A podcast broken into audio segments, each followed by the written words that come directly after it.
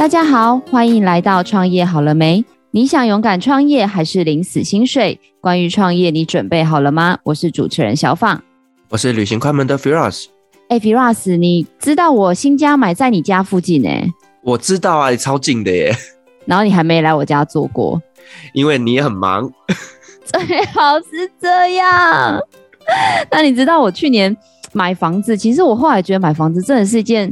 有点麻烦的事，欸，因为你知道房子又不像是我买个包包、买个手机，就是你可能需要思考一下，但不用思考很久。对啊，房子毕竟呢，它比较贵嘛，所以而且地点这个都会很花很多时间去选择的。真的，你知道吗？因为我去年找的房仲是我的好朋友，那个时候我买房子，反正也是因为一个。一个事件，然后就让我突然想买房子，然后我就开了三个条件。我跟他说，呃，我想要比如说十年以内，我想要距离捷运三分钟，然后我想要是华夏，然后我又不想要太贵，然后他就用一个见了鬼的眼神看着我说：“你这些条件怎么可能不要太贵？”对啊，你毛好多。所以，我真的觉得啊，呃，买到一个好房子，像我现在，我就觉得在疫情期间，我有一个我自己喜欢的家，我觉得是一件很幸福的事情。所以，我也很感谢当初介绍我那个房子的房仲的朋友。真的，买到好的房子真的是非常非常重要的事情。好哦，那我觉得，因为到我这个年纪啊，我觉得很多人都在找房子。那我今天啊，就介绍一位超厉害的房产教练给大家认识。好，我们来欢迎我们的知名房产教练陈正杰 Jack 老师，欢迎 Jack。Hello，Hello，大家好。正杰哥，我认识你很多年呢，然后啊，是啊，对，然后你知道我对你的印象就一直很高大上，就是你每次都会跟我讲，你现在有一个很大的案子啊，然后给我看那个照片都超漂亮的，所以我很好奇，就是你的工作到底是在做什么样类型的工作呀？简单来讲，就是我现在是帮几家建建设公司当一个顾问的顾问的角度，对。不过我当初也是从小房仲做起啦，就是然后慢慢慢慢慢这样子累积经验，然后最后现在就是在跟建商做一个配合，对，然后给他们一些可能在代销啊或者在行销上的一些建议，然后我本身也会接一些看一些围绕的一些案件啊或都更的一些案件，然后去帮这些社区啊管委会去帮我们做一个。第三方的一个顾问的角角色这样子，我想要问你一个问题，就是基本上像您接触到像我们这些市井小民，好了，我们先用呃自住的这个客人来说，通常客人都会遇到，比如说像刚刚讲的买房子啊，或者是都更啊，或者是危老啊，能不能就几个我们民众可能比较常会遇到的一个买卖的形态来跟我们分享一下？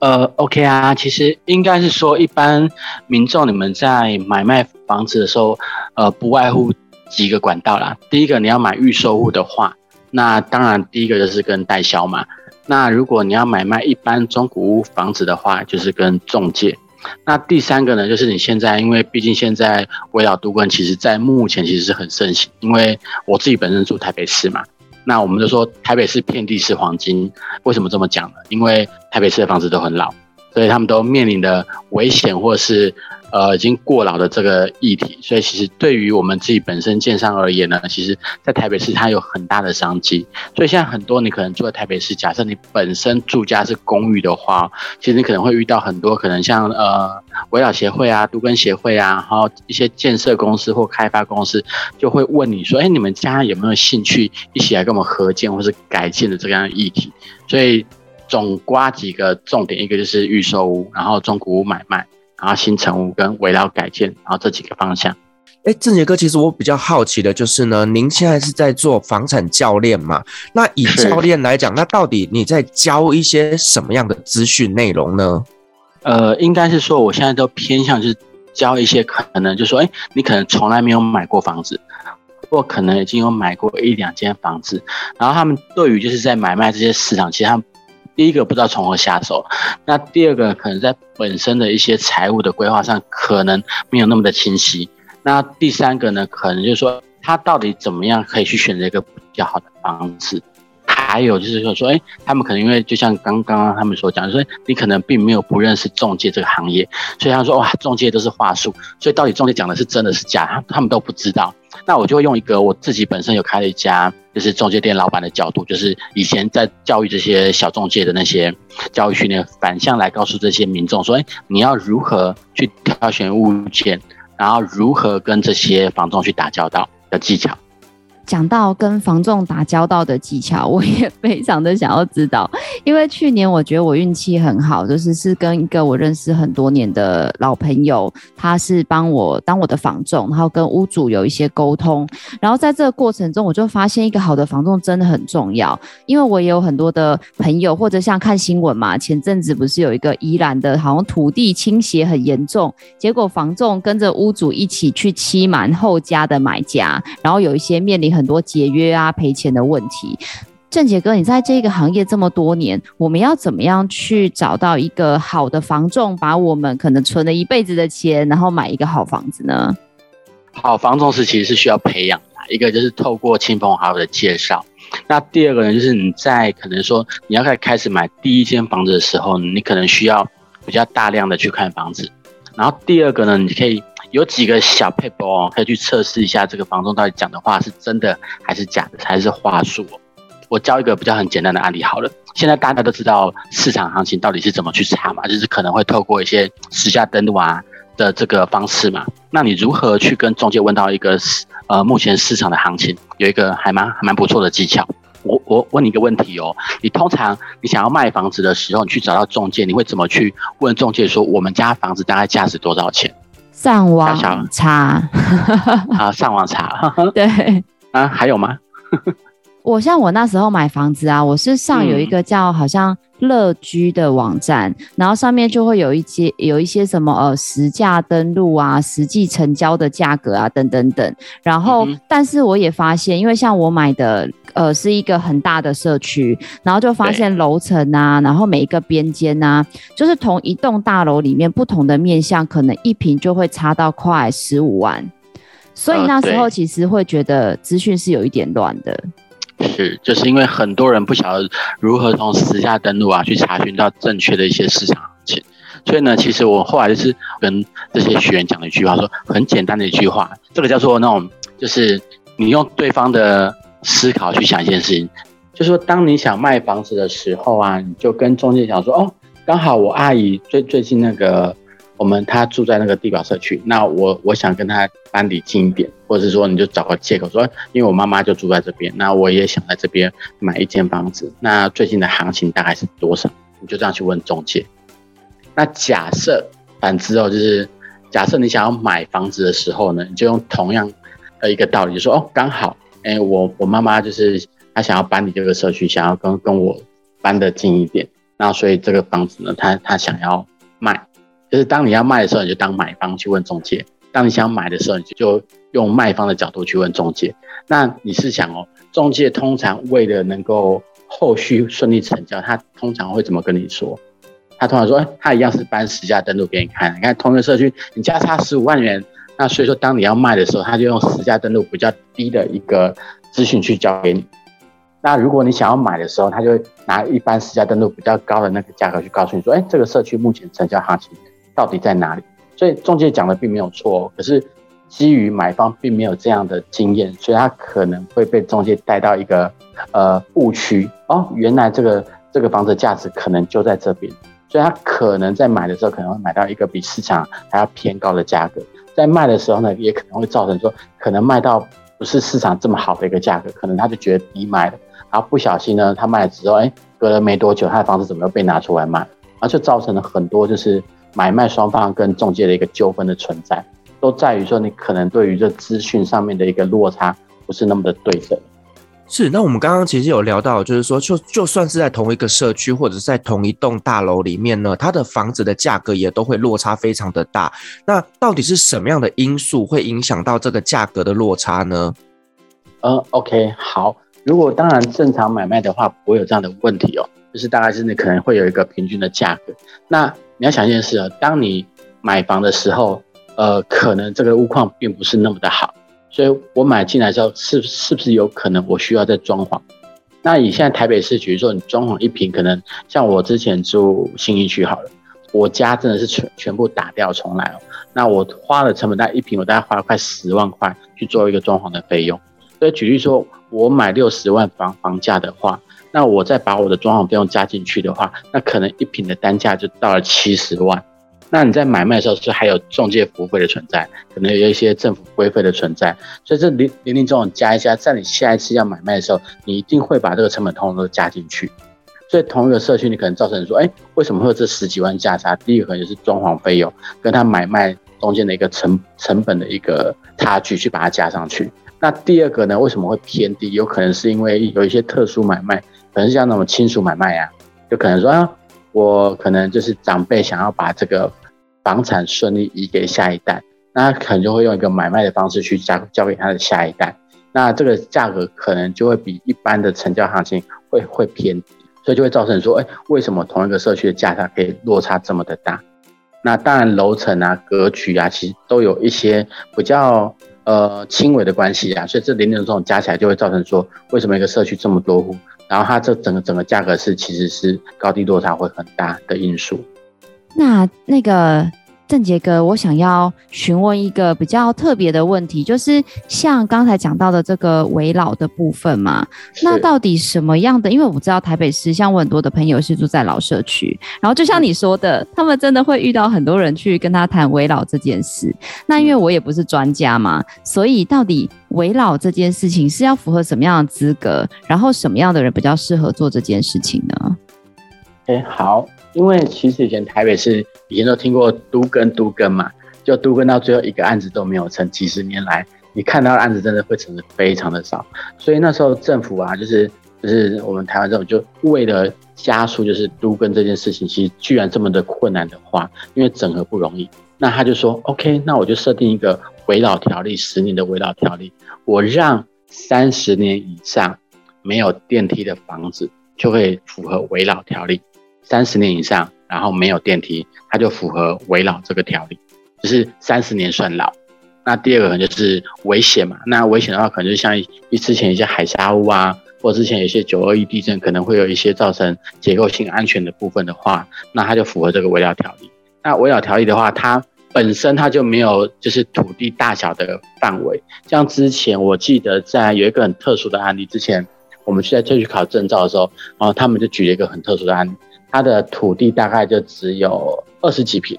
它一样可以围绕。就我自己这一栋的透天，我就自己改建，它一样符合围绕的条例。所以它只要三十年以上，然后没有电梯，然后住户百分之百通过的话，那你就可以去申请围绕这件事情。而且它申请的速度非常的快，通常大概三个月以上，它这个案件就就可以下来。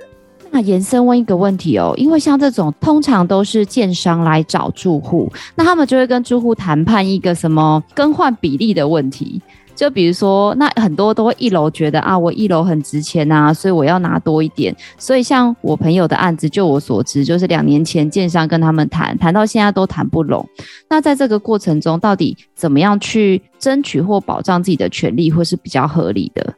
？OK，因为以前呢、为什么这种都更危老比较难成，都在于一楼一楼因为都有店面效益嘛。我居然我自己本身都在营业，有店面效益，所以他通常都希望他可以分的比较多。然后四楼的话，比如说四楼，他可能说我有顶加价值，我也要分的比底价多。那请问一下，我二三楼怎么办？我二三楼钱是不是就不见了？这其实在呃谈这件事情的时候，其实有一个技巧。其实到最后，其实我们都建议找第三方，就是公证单位。因为围绕这件事，它是用原本你自己自家的土地去计算你未来可以换算的权益的那个坪数去做一个换算，所以呢，我们现在通常可以建议住户去做一件事情，就是说，呃，不一定要跟建商谈合建比例，它可以现在一个比较新的名字叫做，我可以委建给建商去做这件事情。所谓的委建就是委托建造，就是说，反正我们家有几平的土地，我就可以换多少的建坪。那这所有的奖励值呢，就通通回馈到我们的住户身上。那这样的话，你分配的一些建品就会比较大。那我只要付给建商，就是呃，可能一个监工顾问的一个费用就可以了。这样就可以去避免说，我我可能建商想要的比较多，然后可能一楼跟四楼想要的比较多，到最后两边都谈不成的状态。所以我们现在比较新的一些合作方式都是用违建的方式，那建商就站在一个顾问的角度去协助你做围绕改建这件事情。呃，这个哥，如果说像我，呃，对于买房这一块，我比经验值比较少啦。那如果说我想要去买房子的话，那你有觉得，呃，那你有没有一些建议，就是说我们要留意的是哪些小细节呢？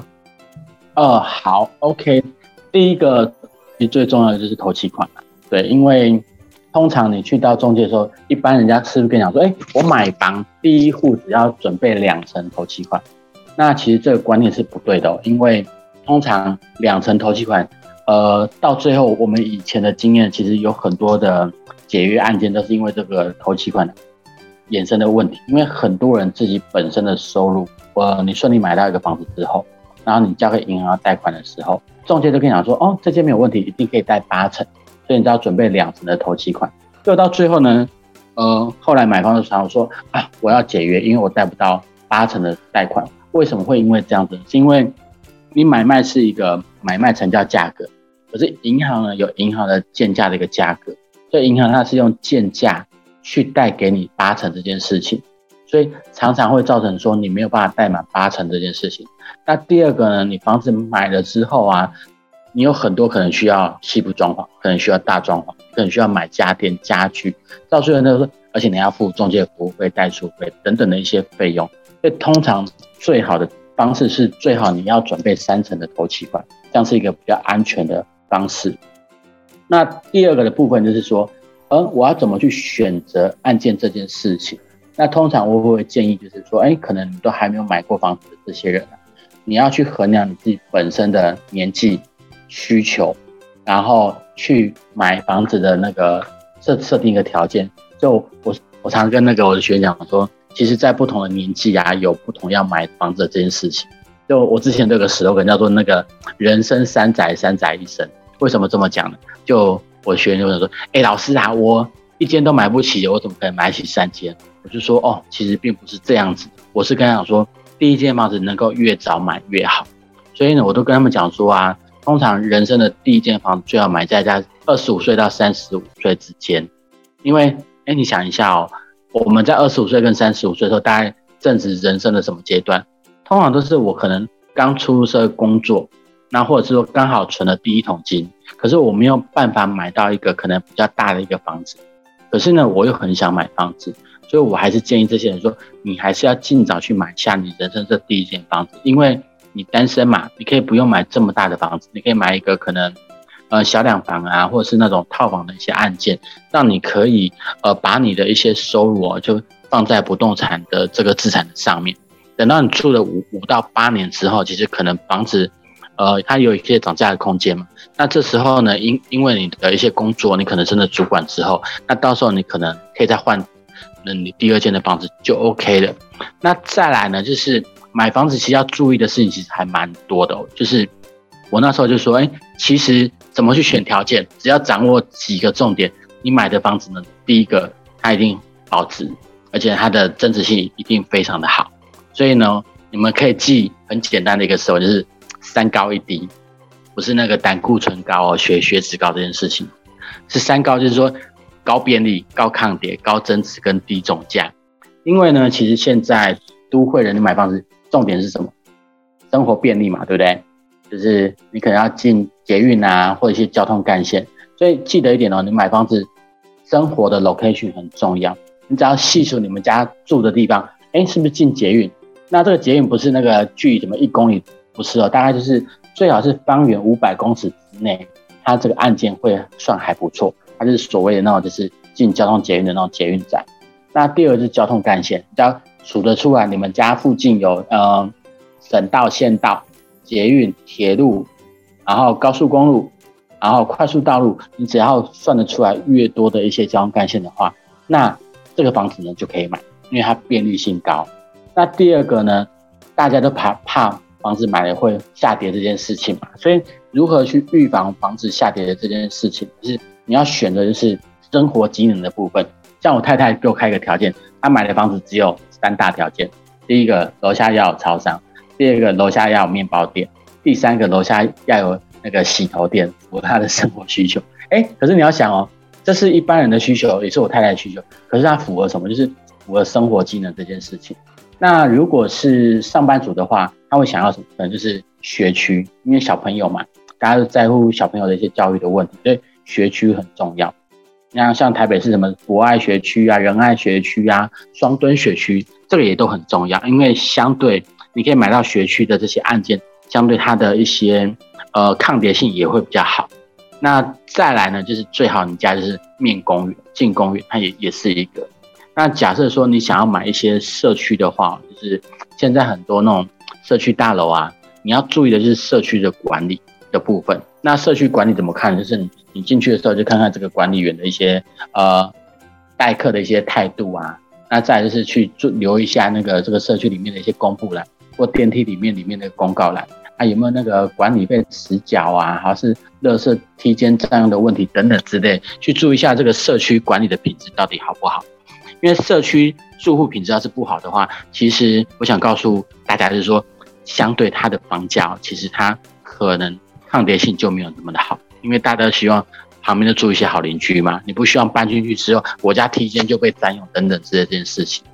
那第三个呢，就是说你要注意的是，我如何想要让我的房子买下来，我就算是自住，我希望它未来有一个比较大的增值性。你可能就要注意到一些可能几几个重点，就是商圈啊，像什么东区啊、东区商圈啊、西门商圈啊、永康商圈啊、台中像什么逢甲商圈等等之类，就是那种闹区商圈。那再就是现在大家现在最热门就是现在不是有很多的那些科学园区吗？以前最了解是竹科嘛，然后内湖科学园区啊、南港软体园区啊，然后现在最夯的南科等等之类，你会发现一件事。在这些园区当中，它的房子增值性是非常非常的快。第二个呢，要注意的是政府的一些重大计划跟重划区，这有哪些呢？呃，最近应该最热门的有几个议题，就是之前的台中捷运，现在的台中，现在的桃园捷运的那个动工，还有现在一个大家可能比较少听到，就是宜兰高铁要通车定案的这件事情。所以多多去网络 Google 爬文，说到底政府有哪些重大计划跟从化区是他们是在未来一二十年要规划的事情。那你们想要买一个新的预售屋或是新的房子的话，记得买在这几个重大建设的从化区当中，或者是它的周边周围。那对于未来真的是一二十年你想要换房的时候，它可能会让你人生多了一笔丰厚的退休金。你可能这些房子的增值可能抵过你。工作二十五年退休金都可能会发生哦，因为我记得我在两年前呢、我记得我帮呃一个大学的教授，因为他想要买一个就是离他们学校比较近的一个预售屋，他两年前就问我说：“哎、那个阿姐阿姐啊，我想要买那个，你们知道那个嗯桃园机捷 A 七站吗？那边大概现在有五十几个新建案，然后他两年前问我的时候，他就说这个房子到底可不可以买？就说以目前当下。建案这四几个建案这么多，而且它未来有一个重划区，其实有规划商圈出来。那虽然目前看不出来它，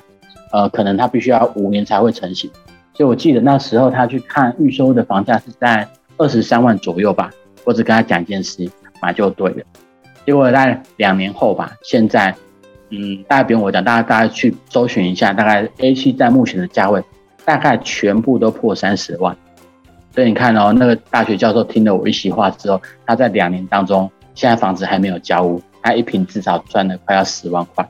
简简单单五十平的房子赚了十万块，你赚赚了多少钱？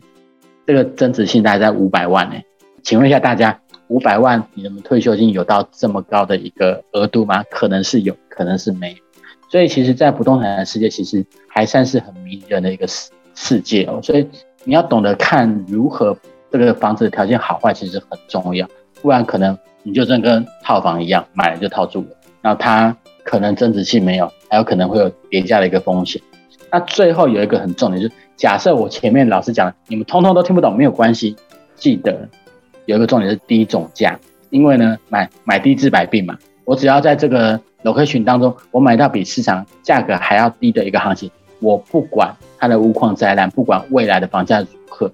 我至少在未来脱产的，就是在转售的时候，至少不会有跌价损失这件事情，所以低总价这件事也很重要。所以综合我刚才讲的这个三高一低压，如果各位朋友听到，就是说你们有稍微理解，就记重点就好。那在买房的时候，不忘记得说这几个重点的话，其实对于你们这个房子的价值性呢，其实是非常大的一个帮助。那郑杰哥，其实我去年在买房的时候啊，就像你说的。嗯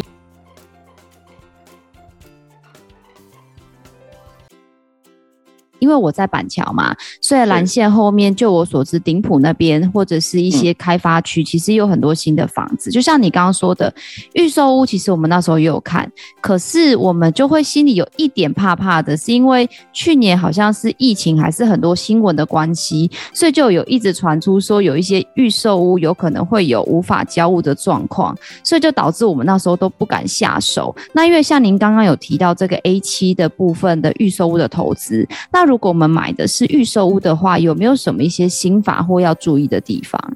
好，看预售屋的话，其实呃难度不能说高啦，就是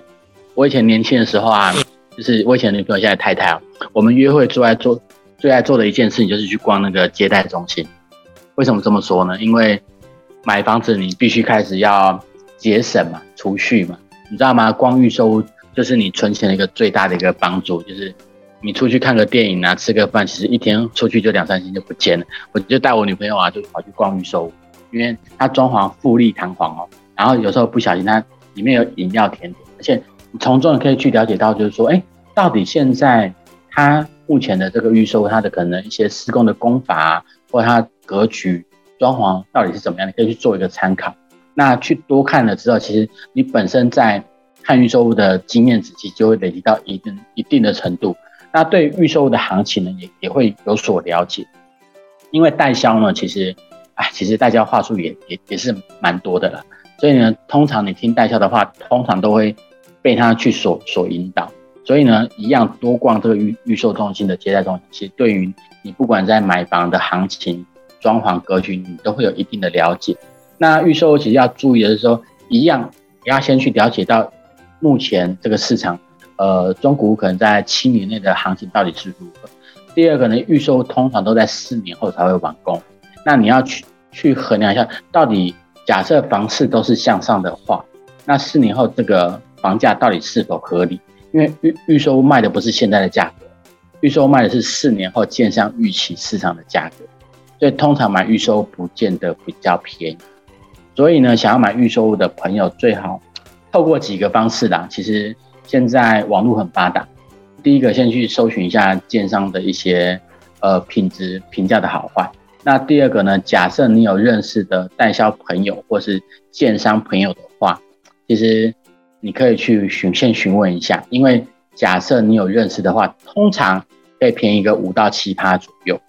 先透过关系这件事情。那第二个呢，也不用急，你可以，因为毕竟预售你只有看到呃它的一些样图跟它的一些。照片嘛，那其实等到交付之后，常常会发生一件事情，就说，哎，我看的都这样漂漂亮亮，为什么我交付的时候好像都不太一样？为什么这么说呢？因为他们的样品屋可能会有一个问题，就是说，你进去看是不是格局都装的刚刚好，可是呢，那个是他们特特制定制好的一个呃家具的一些尺寸，所以呢，假设你不够了解的话，常在交货上会发生一件事，等到我要交的时候，我买的。装上床之后，我突然发现，哎、我居然没有办法做我的衣橱，啊、或我没有办法摆床头柜，然后或者是说，哎、我相对一些空间都不见了，是因为说他们那些的家具都是定制好的。那等到你假设你去买系统家具的时候，常常都没有办法符合这个规格跟尺寸，所以预售你可能自己要先做一下工作，到底它这格格局啊、尺寸到底是如何，你要先去评断一下这个是不是适合你的居住空间去做使用，然后再来就是。预售屋可能会发生问题是，常常进去看，哇，这个挑高好高，其实并不是哦。其实，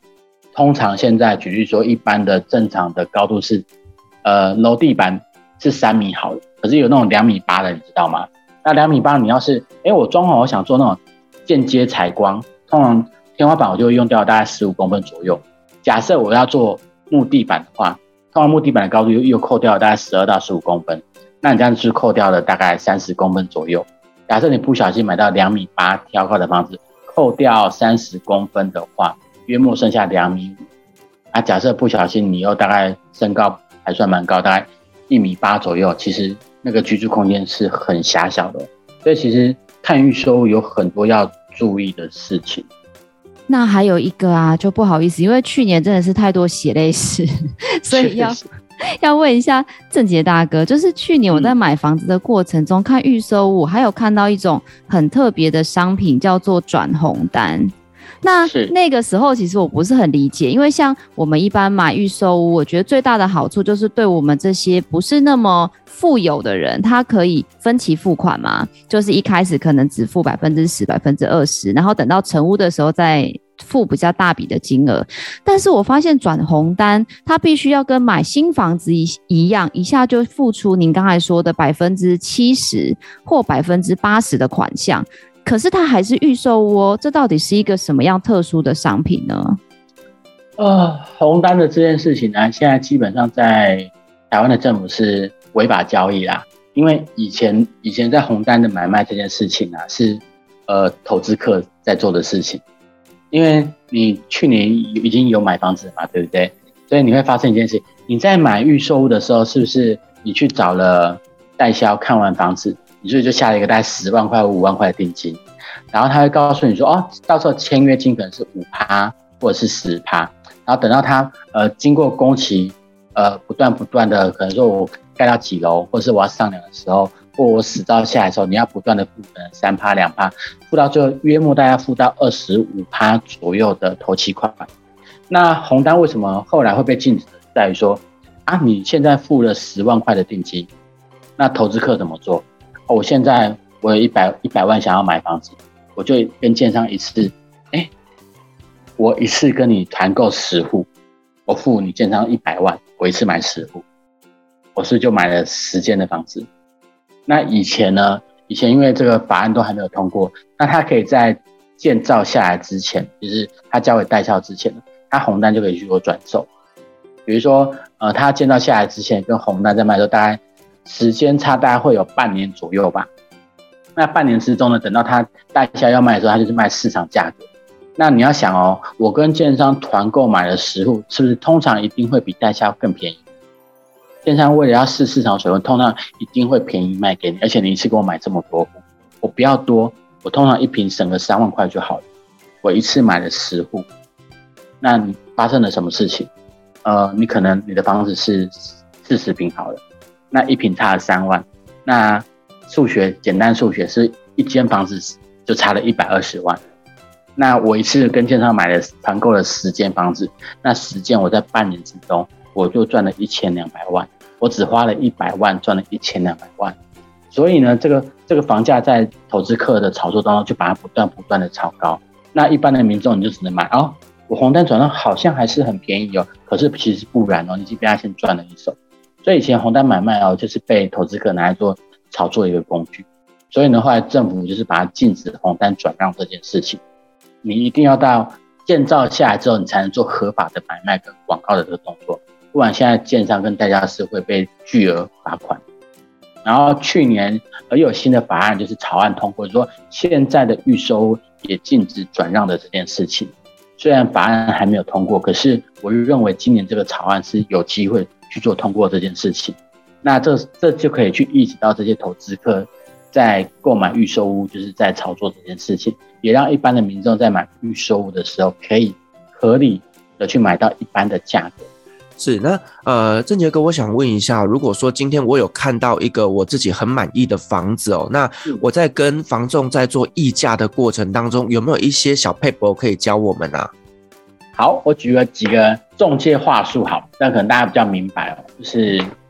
呃，通常中介在给你带看的时候，其实中介会做几个动作，就是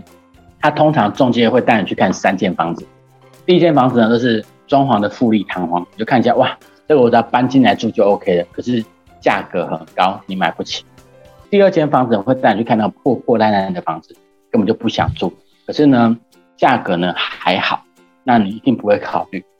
那第三间呢，他就带你看一个啊，可能刚刚好，你只要需要一些可能比较轻微的装潢，那也适合你的预算，那你可以直接可以搬进去做简易装潢就可以居住。那你就可能会掉入中介的陷阱，就是先带你看天堂，再看一看地狱，然后再带带你看一下你买得起的房子。那这时候你就会心动了。那心动之后呢？哦，好，中介的话术就来了，说他其实中介有很多话术，说哎，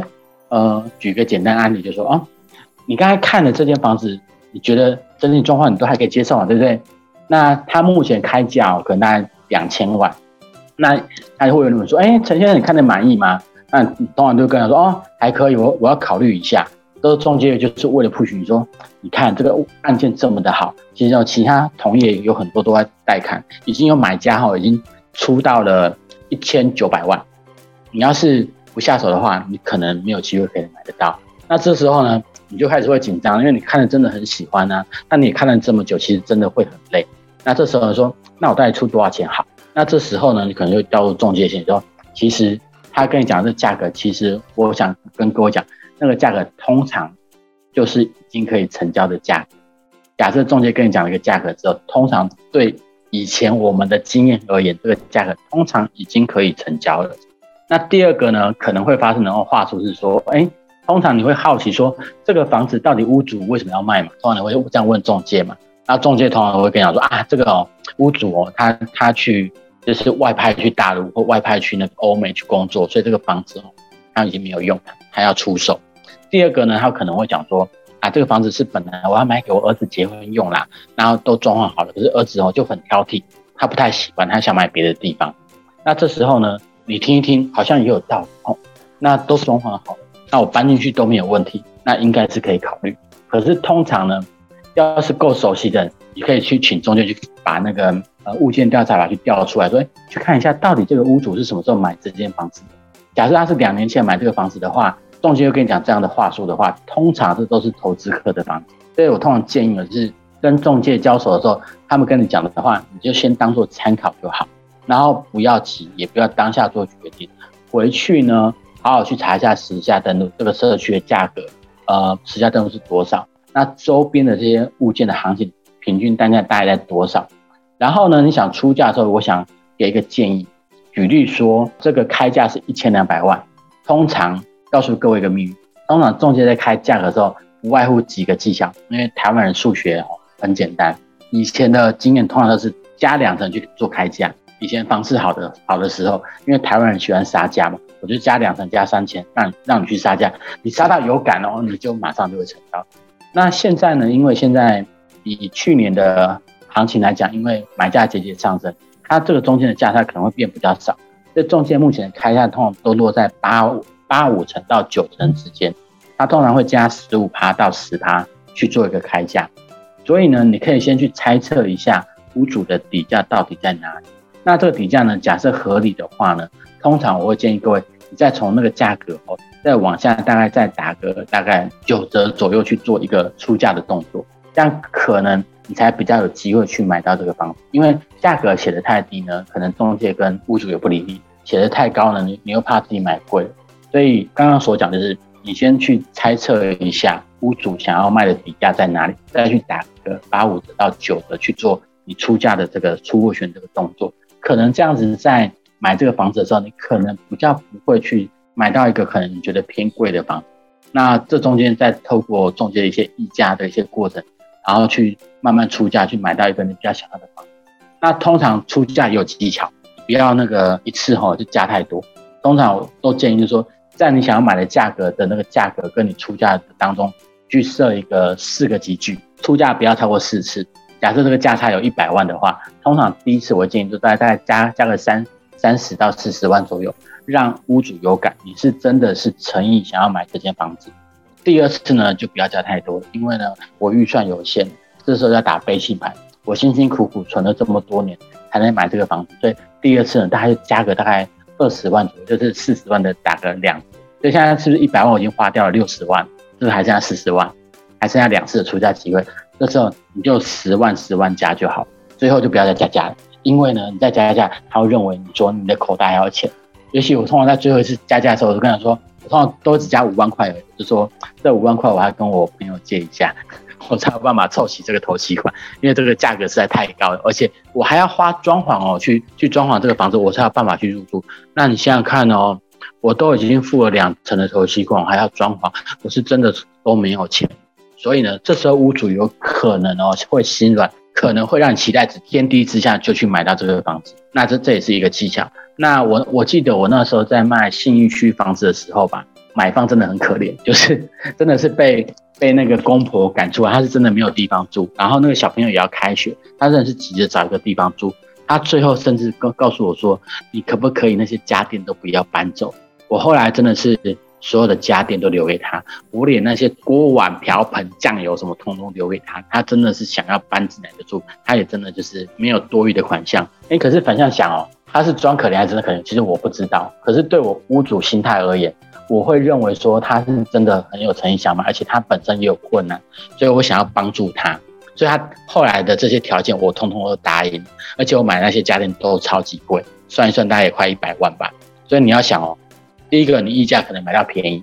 第二个呢，你可以跟屋主最后可能要求到一些你可以试用的一些家电，请他留下来，沙发、电视、家电通通都留下来，可以省掉你一笔未来你要购置的一些成本。那算一算可能也几十万了。所以林林总总前面加一加，后面加一加，你可能相对省下一两百万都有可能。在这个议价过程或是谈判技巧当中，可能要稍微去模拟一下，因为你要是照着中介的步骤去走的话，第一个你可能买高，第二个你还要花很大的成本的装潢或在自家电的部分，最后你就觉得买房好像不是这么开心的一件事情。所以其实，在买房的时候，其实有很多的事情是可以去做功课的。那当然，假设未来有问题，当然也可以大家彼此做一个沟通跟讨论。所以在这一部分可以给大家做一个简单的参考。哎，Firas，我真的可以体会到那个广告说，好的老师带你上天堂，然后不好的老师带你住套房，那感觉真的很深刻。你看有没有好的谈判技巧，一差就是差一两百万呢，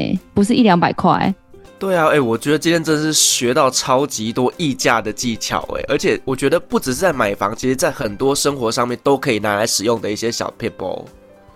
那郑杰老师，呃，最后想要问你一个问题，就是刚刚讲的都是消费者端嘛，就是我们这些小老百姓。那我知道现在很多的年轻人呢、啊，在选择第一份工作的时候，常常都会选择保险员或者是防重员。那刚刚听你讲，其实我们完全可以想象，罗马不是一天造成，好的防重也不是短时间就可以养成的。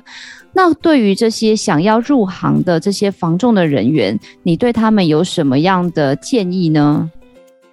好，OK。如果各位想要踏入房仲这个领域的话哦，其实我记得以前年轻在当兵的时候，我我我常常收到市场两大品牌的那个广告，他甚至会在我们的那个我们军中的那些手册上哦，他可能有赞助广告吧，就说哦。那个一退伍，马上就有四万块的保障薪水，现在已经变成是五万块。那以前是保障九个月，啊，现在这两家单是保障六个月的保障期。那这些社会新人就觉得哇，好心动哦！现在大概是二四二五 K 的薪薪资的情况下，我有两倍的薪资可以去去从事这个行业，而且呢，他会告诉你说，哇，年薪百万是中介的基本的门槛，所以就很多年轻人就心动，想要踏入这个行业。可是呢，就是想奉劝各位说，这个保障底薪呢是，呃，公司想要培育你，就是在这六个月当中去学习的一个费用。所以呢，在当中你可能要花很多的一些时间、跟精力、跟体力去学习房仲的这个呃流程跟技巧。在这六个月当中，其实你是没有任何奖金的，这就是一个死薪水。那通常中介大概六个月过后之后，就是他会给你呃一个。比较基础的底薪大概在二叉 K 左右，然后在奖金的部分其实就没有这么的高，所以你要花自己的努力哦去达成这个业绩。我记得在我当小房仲的第一年吧，我真的很认真，三百六十五天几乎除了过年全年无休。早上我大概约莫九点到公司，快十一二点我才下班，然后每天呢就必须早上开会学习。然后下午呢，你就要去逛一下商圈。我们是用走路，还不是骑车哦，去走路去了解到一下商圈到底，哎，这一栋物件的建案名称，然后价格，然后回来画地图。然后晚上呢，还要去开发屋主。然后六日呢，还要去带看这些买方去做一个带看的动作。那一开始你可能买卖双方都没有资源呐，你要花时间去累积这样的一个资源。所以很多的房仲大概到了三个月、六个月之后呢，他领完这个保障底薪，他就离开了。可是他没有想想到说，他假设能够更坚持下去的话，其实后面的成果是还不错的。那第二个是说，还有一些房仲是他可能太快成功了，因为年薪百万，呃，你有努力的话，它不是一个很难的事情。可是呢，通常有些人因为赚钱太容易，他说啊，我居然钱赚得快，他就开始吃喝玩乐，他就没有去重新去开始累积自己的开发一些案件啊，或一些客户的一些资源。等到他把钱花光，再回头的时候，发现哇，这些案件都被学弟妹开发走了。然后呢，他就觉得好像没有办法衔接上，后来也默默又离开这个产业。所以其实房仲业可能可以让你成功的很快，也可能会让你很快消失在这个业界。那重点呢，还是持之以恒啊。那我相信这个在不管任何行业都一样的，因为很多的经验跟实力都是慢慢累积而来的。那当然，老板也会看你自己本身的稳定度而言，给予你适当的资源。所以房仲业可能是个不错的产业，可是还是。奉劝各位年轻人是多花费你的一些时间跟精神，然后必须要有持之以恒的精神，然后再踏入这个产业，不然其实会跟你所想象的其实差距还蛮大。